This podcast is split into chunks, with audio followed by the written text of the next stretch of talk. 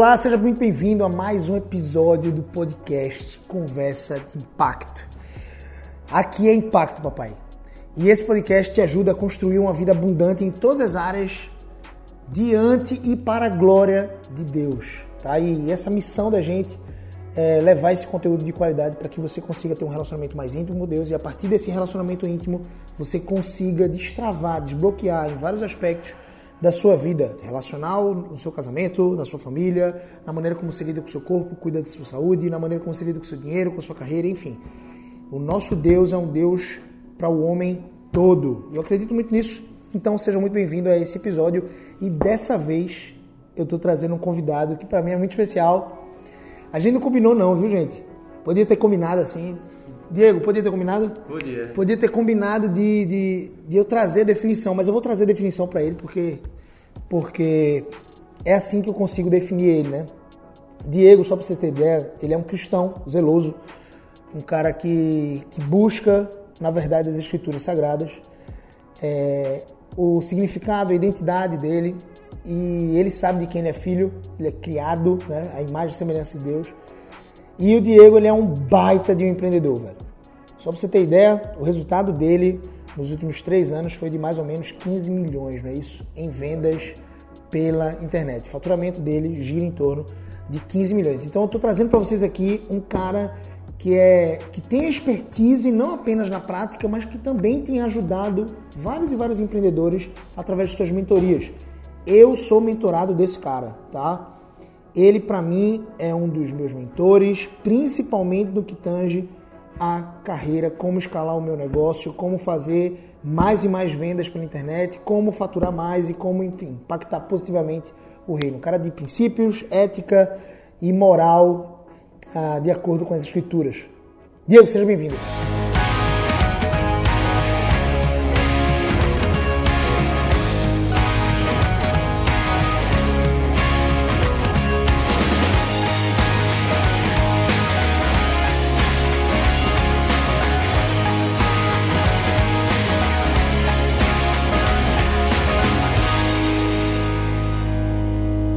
Já ganhei alguns minutos de atenção da audiência, porque depois de uma apresentação dessa fica mais fácil. Vamos lá, vamos lá, vamos bater esse papo aí sobre singularidade, é, que é uma coisa que eu gosto pra caramba e é uma coisa que eu que eu falo muito com as pessoas. Né? As pessoas me procuram muito falando, pô, eu não consigo ter um propósito, né? Eu não consigo me encontrar. E aí tem até um livro que muitas pessoas já conhecem, que é Comece pelo Porquê, né?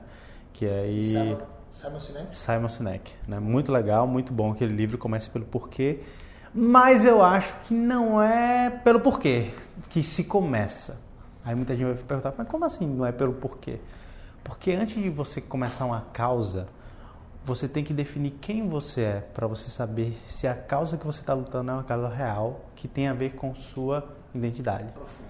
Então, não é a causa pela causa, porque a causa pela causa é uma influência externa. Agora, a causa pelo que você é, pelo que você acredita, pela sua essência, aí determina o porquê, né? Só para galera aterrizar um pouco. Pessoal, esse é um tema que é de fundamental importância se você quer empreender e quer aplicar em qualquer área da sua vida, mas de fato, no empreendedorismo você vai precisar ser singular. Para se destacar, você vai precisar ser singular. E você é singular, de fato.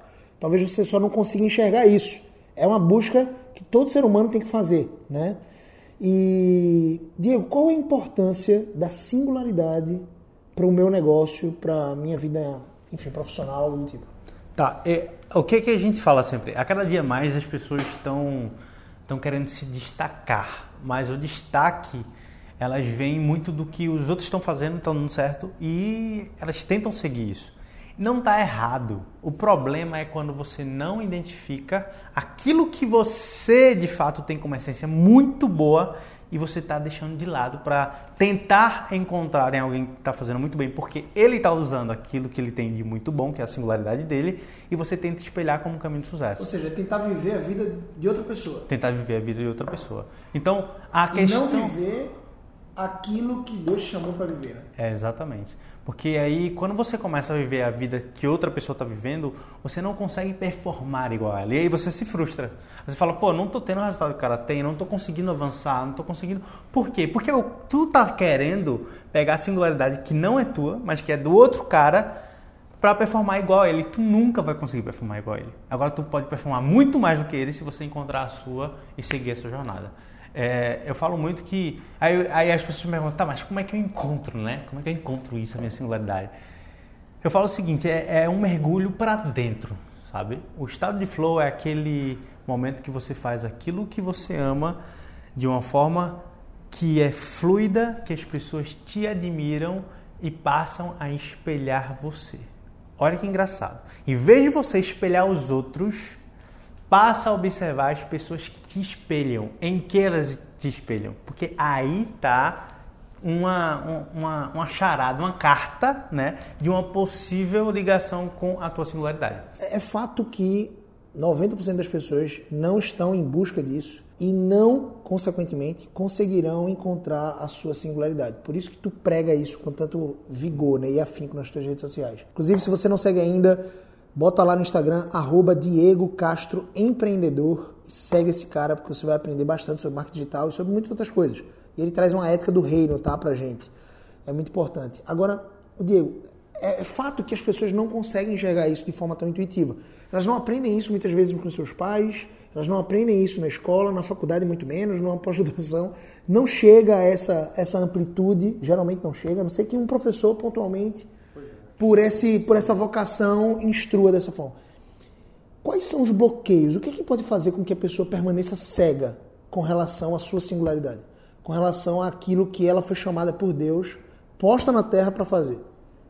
O que, o que, que pode impedir ela de ver? É muito difícil você contrapor pessoas que estão é, tendo resultado e você quer ter igual a elas e muitos livros né, e muitos muitos autores falam que você tem que seguir essa pessoa, você tem que fazer, espelhar.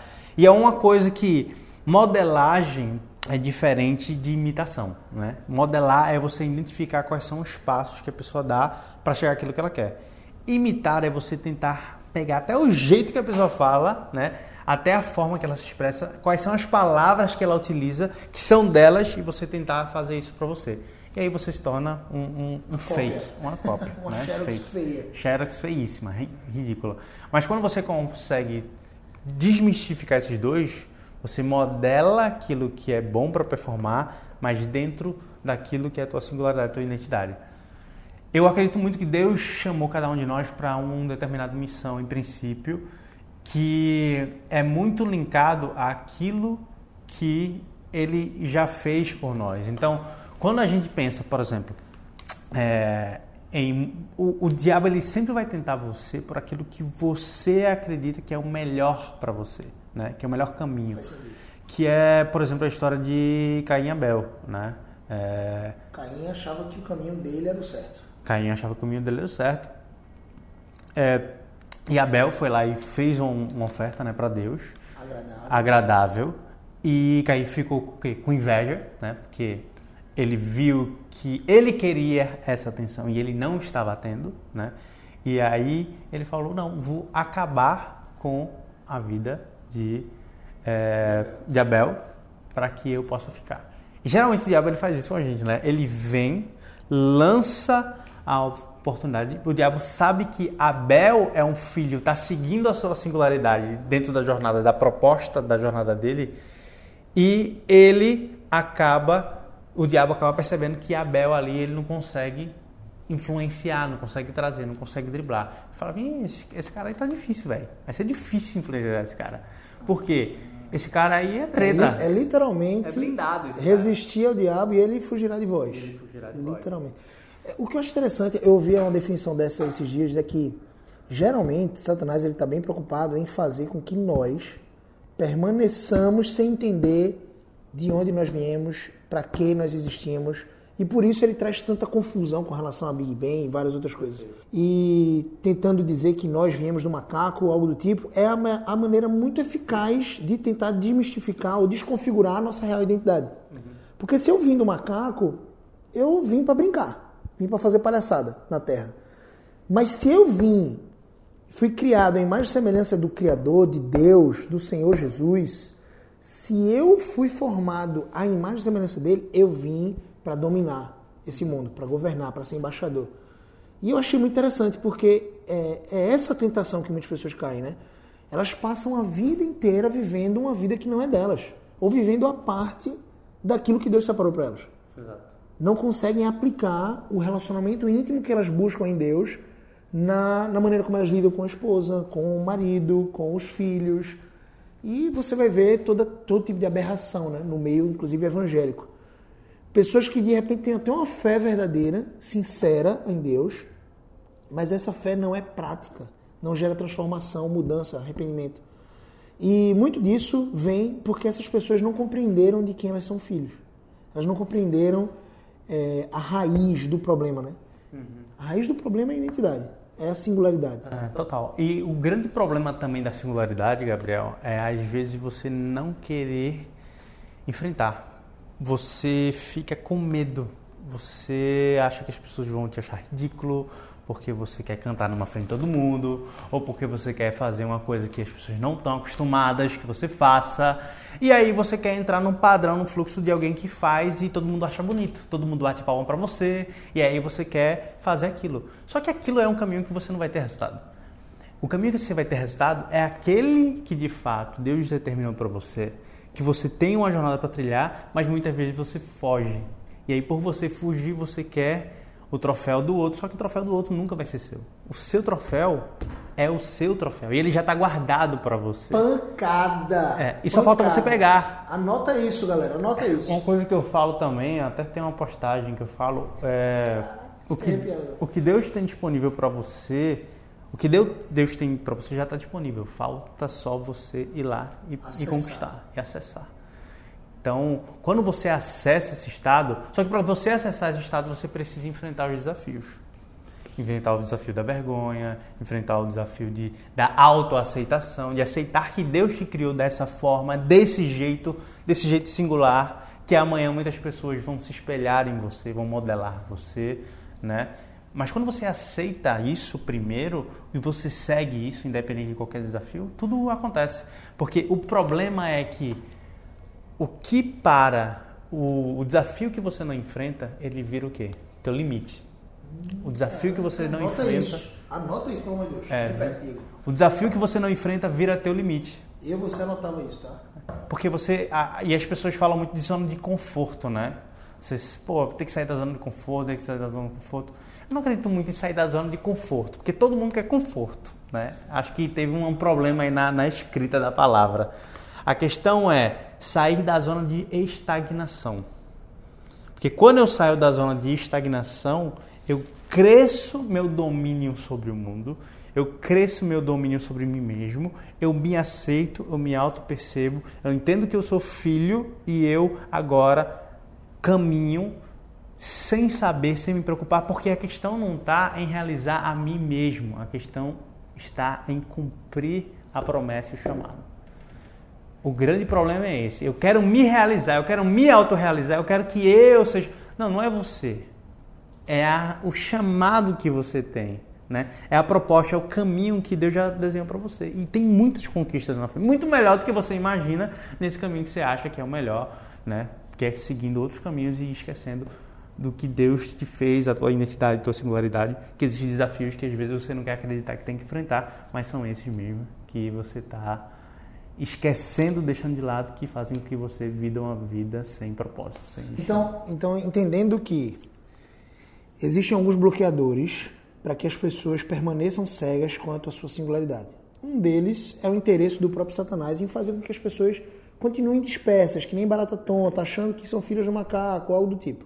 É, essas pessoas, se elas não compreenderem de onde elas vêm, elas vão continuar vivendo a vida de outras pessoas e tendo muito menos resultado do que deveriam ter. E geralmente se frustram e ficam cansados. É assim que acontece, por exemplo, com profissionais de 30, 35 anos que querem mudar de carreira porque simplesmente seguiram um fluxo. Lá atrás alguém disse para ele que ele tem que fazer direito ou engenharia ou algo do tipo, e ele foi lá e fez. E não, ele acha na... que não pode voltar mais atrás. E né? acha que também é e também acha que não pode voltar mais atrás. É óbvio. Era importante que você tivesse tomado outra decisão lá atrás, mas Não dá para chorar pelo, de, hum. de, pelo leite derramado, né? Você, mãe, né, o que você tem, o que você tem de dádiva e de presente é o seu tempo presente, é o hoje para você trabalhar e fazer e mudar e começar a construir uma nova jornada.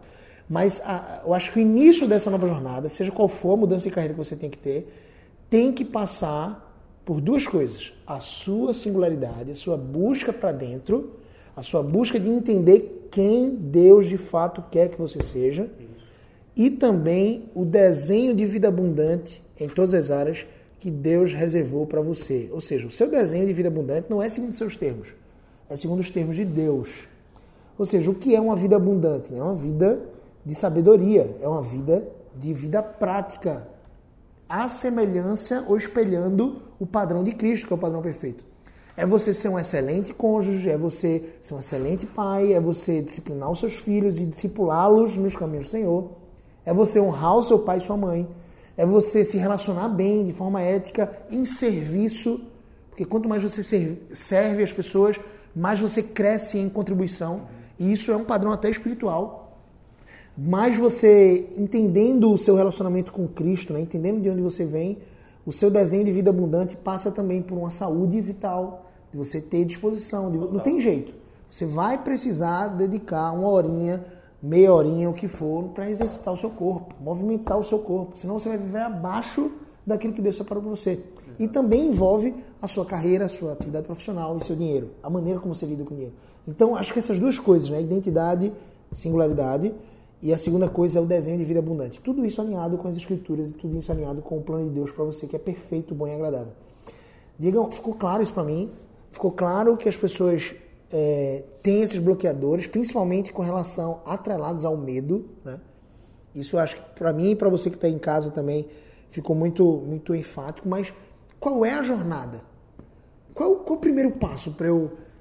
E eu tenho interesse próprio nessa jornada aí, porque eu também estou em busca né, dessa singularidade. Eu sei quem eu sou, eu sei de quem eu sou filho, mas essa busca por ser quem Deus me chamou para ser está em mim. E, e, qual o primeiro passo? O que eu preciso fazer, velho? Tá. É, um, o primeiro ponto que eu, aquilo que eu falei, né? Quais são as coisas que as pessoas modelam em você? Acho que é um exercício bem prático é você chegar para as pessoas que mais você convive e que mais te admiram e perguntar qual é o ponto, qual é a melhor habilidade que você gostaria de ter que eu tenho. É, porque a gente geralmente modela por isso, né? Pela habilidade que o outro tem. Então, qual é a que eu tenho que você gostaria de ter? Eu tenho certeza que as pessoas, se você perguntar 10, pelo menos 4 a 5 vão falar uma específica. Que é assim, pá, batata, a mais latente, a mais clara. Então aí já é um grande guia, né? É, esse é o primeiro passo. O segundo passo é entender, porque as pessoas também têm esse desafio, Gabriel, que é ter a confusão mental, beleza, mas depois elas entendem que são filhas de Deus, mas não aceitam viver a sua singularidade, o seu desafio. Esse é outro, outro marco, outro pulo, em entender e querer viver, acreditar e viver, caminhar, né? andar sobre as águas. Né? Não se conformar com nada menos do que a vida que Deus separou para você. Exatamente. Mais ou menos isso. É. Que, por exemplo, Pedro, Pedro sabia que era filho de Deus, eu tinha certeza. Né? E ele até lutava e fazia por onde. Mas ele muitas vezes tinha medo. E o medo paralisava ele. Ele sabia que ele era, mas o medo paralisava e fazia com que eles tomassem atitudes que para ele era certa, mas no final das contas não era aquela jornada que era a correta que Pedro deveria andar, caminhar, desenhar, né? Então, quando você começa a ver a, a história de Pedro, você começa a entender que muitas vezes Jesus fala: calma, Pedro, não é por aí, né? Não é bem por aí. Parece ser certo. Dá uma freada, né? né? Mas não é esse o caminho, né? Não é essa a proposta. Então, quando você começa a perceber isso, você mergulha em você e você entende que o caminho é, é por outro lado. Outra coisa também é você estar sempre em um ambiente que professa e que as pessoas já têm essa singularidade muito latente, né? Porque você observar de longe é uma coisa, mas quando você convive, fica muito mais fácil, porque você vê que a pessoa ela tem aqueles resultados, mas porque é algo muito mais simples do que tudo aquilo que se apresenta.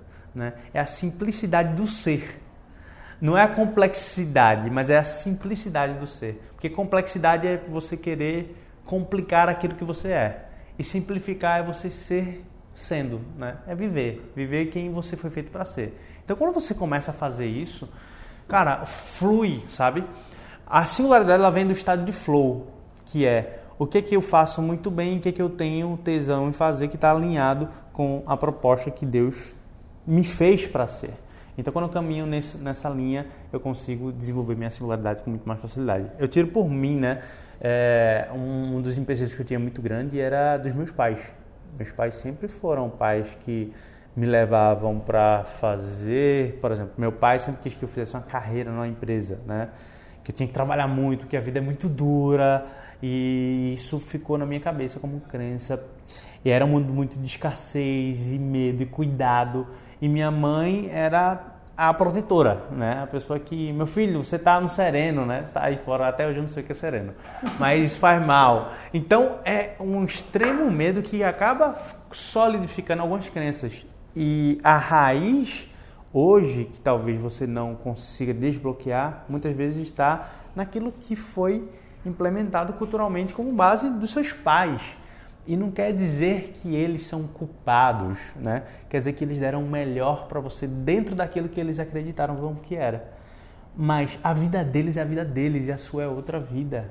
A sua proposta, a sua jornada, o seu propósito é outro, né? Eu vejo muito pai que é médico quer que seu filho seja médico. Meu, meu irmão, não é, é a história dele, é o que foi construído para ele. Para você é outra diferente. A gente vê, por exemplo, é, na Bíblia mesmo, histórias de pessoas por exemplo, Salomão, né? Olha que engraçado. Salomão, né? E Davi. Salomão, o cara mais sábio da história. Davi, para mim, na Bíblia, muitas vezes é o cara mais tolo da história. Como assim, né? Como assim? Mas a jornada do cara era diferente. E não quer dizer que um tem que ser igual ao outro. Então a gente se espelha muito. Nem se espelha, às vezes a gente repete sem saber coisas que nossos pais, a nossa cultura, as pessoas que formaram o nosso caráter disseram e a gente está no subconsciente como aquilo sendo um padrão de crença que a gente acredita e a gente vive solidificado, fundamentado naquilo. Então tem que ter muito cuidado e olhar com muito carinho sobre isso, de onde veio a tua formação, né? É, e trazer Deus para a jogada, né? E ter uma intimidade, ter um contato maior e, e acreditar e dar a Ele a é, que eu falo muito é dar a Ele o caminho, né? O caminho não é trilhado por só você.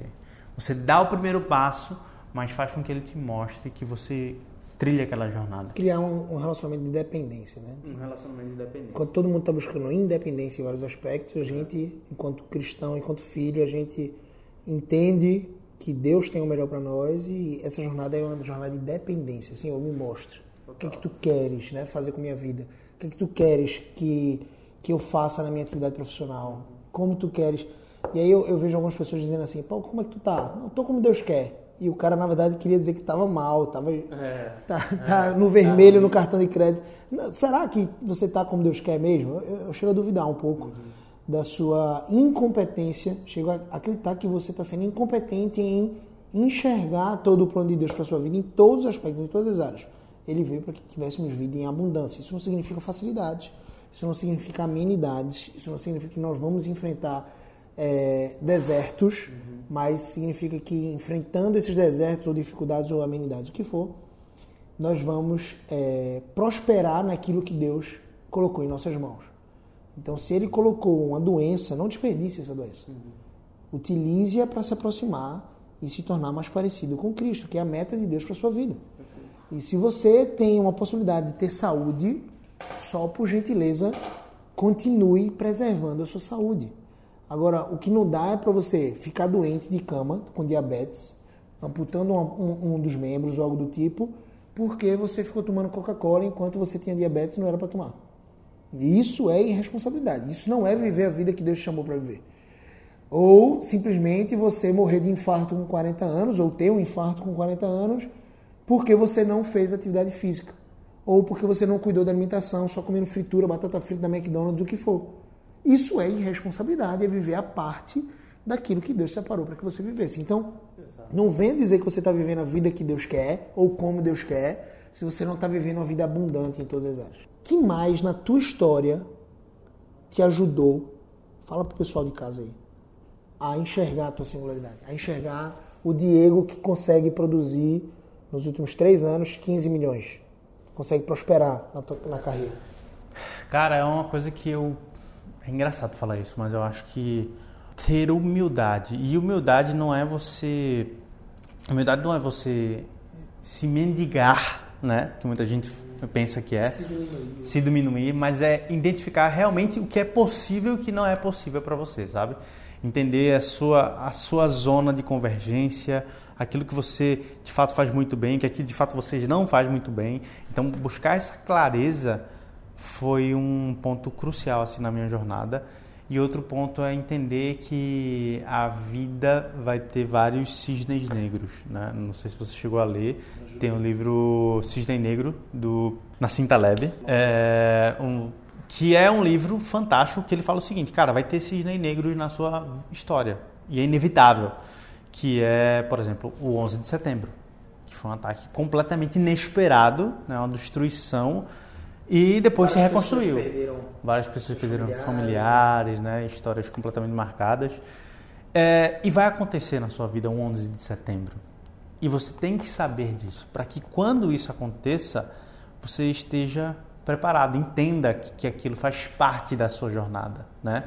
Porque quando as pessoas não entendem, aí dá tilt e as pessoas acabam não seguindo falando, desistindo, falando que não era por aqui, ou então até colocando culpa em Deus, né? Falando, ó, tá vendo, Deus não queria que fosse assim. E não é muitas vezes isso. Às vezes isso faz parte do processo para que você possa alcançar o próximo nível. Não posso colocar você que está numa esteira correndo a, na velocidade 8, pular para a velocidade 16. Você vai cair, você vai tomar um tombo grande, você não vai conseguir levantar. Agora, quando eu vou aumentando essa esteira, aos poucos você consegue se condicionar para, né? E às vezes um cisne negro é um condicionamento para algo maior que você pode viver. E sem isso você não viveria. Então entender isso na minha jornada, onde eu já perdi, por exemplo, é, já perdi familiar próximo, já perdi mais de meio milhão de reais, Já fechou a empresa. já fechei empresa. Ô, ô, Digam, em suma, é alinhar a expectativa, né? colocar esse chip mental aí, de que o medo de errar, uma coisa que tu fala muito, inclusive, nos teus vídeos no Instagram, o medo de errar, ele some, primeiro, quando você confia naquele que te designou para aquela tarefa, e segundo, quando você sabe que você vai errar mesmo. Exato. Ou seja, não tem jeito, você vai errar. De onde vem o medo? O medo vem de uma projeção de um cenário desconhecido sendo como uma projeção mais negativa possível. E 95% né, das possibilidades né, que você até postou, né, dos cenários que você imagina, não vão ocorrer. Né? E geralmente os cenários que a gente imagina para um grande feito são negativos. E quando isso acontece, a gente acaba não executando o que a gente tem que fazer hoje. Porque a gente cria uma imagem negativa do amanhã, então a gente não dá aquele passo que deveria dar. E quando eu vejo isso, eu lembro muito que Deus é amor. E muita gente, muita gente fala, qual é o oposto do amor, né? Qual é o oposto do amor? Pô, o oposto do amor, tem gente que fala que é o ódio. Já tem outros filósofos que falam que não, não é o ódio. É a indiferença, né? Você ser indiferente, você não fazer com que a pessoa esteja ali, né? Fingir que não existe. Mas na verdade, na verdade mesmo, que eu acredito, Gabriel, é que o oposto do amor é o medo. Porque por trás da indiferença é um medo de ter alguém que vai ser maior do que eu. Por trás da ira é o medo de que aquela pessoa possa me frustrar. Ou por trás do ódio é o medo Daquilo acontecer novamente, né? Que foi uma sensação, um cenário ruim, negativo. Eu tenho medo de acontecer ne- novamente. Então, o oposto do amor não é o ódio, não é a ira, não é a indiferença. O oposto do amor é o medo. E, o por medo? que que, na, na palavra fala, é, O amor lança fora todo. lança fora todo medo. É, Eu acho interessante isso porque é, geralmente todo mundo sabe que o medo paralisa. Só que tem alguns medos que a gente é encorajado a ter. Seja pelos nossos pais, pelos nossos familiares, inclusive é, foi na, no- na nossa jornada você foi criando certos medos por conta da influência das pessoas à sua volta. E você precisa desbloquear desse medo. Porque geralmente esse medo se manifesta de forma superficial através do estresse. Né? Você quer ver uma pessoa com medo, é uma pessoa estressada. É, e das pessoas que a gente mais ama. Esse é um grande contraponto. Se uma pessoa fala mal de você e é uma pessoa desconhecida, você fala, esse cara tá viajando, né? Se é uma pessoa que você ama muito, muito próximo a você, você chora, você passa o dia mal, você, né? Porque a influência das pessoas que você ama muito é absurda sobre você. Mas nem sempre elas estão certas. Então, ter o filtro em o que acreditar é muito importante. Principalmente para você viver a tua singularidade, porque você acaba acreditando em pessoas e não cumprindo aquilo que Deus já tinha planejado, mostrado, apresentado para você. Então, a confusão muitas vezes que o diabo faz é essa, é trazer pessoas mostrando um caminho geralmente mais curto de um resultado mais rápido, que na verdade não te leva de encontro com aquilo que você é, com a tua identidade, né? Que é a jornada que Deus criou para você. E aí você se perde. E você acha que de fato é o caminho ali, porque é mais fácil, é mais rápido, alguém já chegou por aquele caminho e o caminho do outro não é o teu caminho. E eu falo muito sobre isso, singularidade. Bicho, é o teu caminho, não é o do outro. Pancada, é galera. Pancada, Diego. Putz, grima, bicho. Maravilhoso, eu tô aqui extasiado porque esse conteúdo, esse conteúdo foi para mim. Diegão, uma última, uma última coisa que você gostaria de dizer pra, pra galera que tá em casa lá. Ó, só relembrando, segue lá o Diego no Instagram, arroba Diego Castro Empreendedor, tá? É empreendedor. Então coloca lá, você vai ter muito conteúdo de valor para sua vida. É, quem quiser me seguir lá, eu sempre falo sobre singularidade, sobre empreendedorismo, sobre marketing, marketing digital, novidades da internet, novidades da internet, exatamente. É, e também falo muito sobre princípios e coisas que eu acredito, compartilho sempre. Singularidade é uma delas. Né? Diego, quanto do resultado que você teve até hoje no empreendedorismo se deu pela descoberta da sua singularidade? Tá, eu acredito que basicamente 90%. Porque quando eu descobri, eu, eu acreditei que era possível trilhar por aquele caminho. Porque. Destravou uma série de cadeias. Destravou as cadeias, sabe? Acreditei que era possível, acreditei que eu era a melhor pessoa para aquilo. E quando você acredita em você, as pessoas também acreditam e aí você envolve, né? É, tem um, até uma, um, um seriado que tá passando no Netflix muito interessante chamado Messiah. Não sei se tu, tu já viu. Não. Que é Messias, né? Que é um cara que ele vem e ele se diz o Messias, né, basicamente, e fica na dicotomia, se de fato ele é, se não é, tipo nos tempos de hoje, né? E a CIA fica assim, pesquisando, vendo se o cara é, se o cara não é. E cara, como ele acredita tanto, né, naquilo, muitas vezes você acaba influenciando outras pessoas. Mas quando você acredita de acordo com aquilo que está na palavra, com a tua busca, com a tua intimidade com Deus, você acredita e caminha para isso, mesmo o cenário sendo mais negativo possível, você consegue construir. E na construção você consegue ter clareza. A clareza não vem antes. As pessoas querem clareza antes de caminhar. Você tem que dar o primeiro passo, o segundo, o terceiro. Eu falo muito que é sobre uma lanterna. É como se você estivesse na escuridão e tivesse com uma lanterna na mão. E você liga a lanterna e você vê alguns metros ali, você vê um, dois, três, quatro metros. Você só vai ver o restante do caminho da trilha da jornada se você andar, se você der os primeiros passos. E aí você vai ver, você vai ver que tem uma árvore, pô, não dá para ir por aqui. E aí você vai desviar, mas o descanso em Deus é no caminhar, não é no sentar. Não é no ficar parado. É, não é no ficar parado. É no caminhar em direção ao propósito dele e não se desviar disso. E isso você encontra a sua singularidade. Poderoso, galera. É isso, pancada na cabeça. Espero que vocês tenham apreciado bastante. Só passando aqui para dar o último recado. Uh, se você não me segue ainda nas redes sociais, GabrielCBO, corre lá. Uh, e se você ainda não está sabendo, todos os dias de 7 horas da manhã, mais ou menos, eu entro ao vivo e a gente expõe as escrituras sagradas ali é, trago aplicações bem práticas para a sua vida e é um momento com o objetivo específico de desenvolver um relacionamento mais íntimo com Deus. Tá bom? A gente vai orar, a gente vai ter um momento de comunhão, a gente vai ter um momento de Bíblia, beleza? Então você é meu convidado, 7 horas da manhã, lá no canal do Instagram, arroba Gabriel. Diegão, só agradecer, Obrigado, meu velho. Será que você poderia terminar com oração? Vamos, sem dúvida. Vamos Pai, obrigado, Senhor, por esse momento, Deus, que Tu nos concedesse aqui, Senhor, um momento de, de agradável, de poder propagar aquilo que, que Tu tem feito na nossa vida e que Tu possa, Senhor, despertar a identidade dessas pessoas que estão escutando esse podcast, que elas possam entender e trilhar a jornada que tem para elas e não aquela que aparenta ser a mais agradável, a mais mais gratificante, e sim aquela que tu tens para ela, Senhor, e que ela possa se regozijar nisso. Deus dá sabedoria, clareza, paz, confiança, coragem para todos que estão nos ouvindo e que a gente possa, Senhor, representar aquilo que tu tens como mensagem, como missão, como proposta para a nossa vida, individualmente, entendendo que cada um foi feito com propósito, com a missão e todos somos um só corpo, cada um fazendo parte. Assim como diz na tua palavra, né, o que será o braço sem o pé, sem a cabeça, e que cada um possa identificar a sua jornada, o seu papel nessa tão linda construção que é propagar o teu reino aqui na terra. Obrigado, Pai, e é assim que a gente te agradece. Em nome de Jesus, amém. Tamo junto. Ser forte e corajoso, não temas nem te espantes, porque o Senhor teu Deus é contigo por onde quer que andares. Valeu, até o próximo episódio.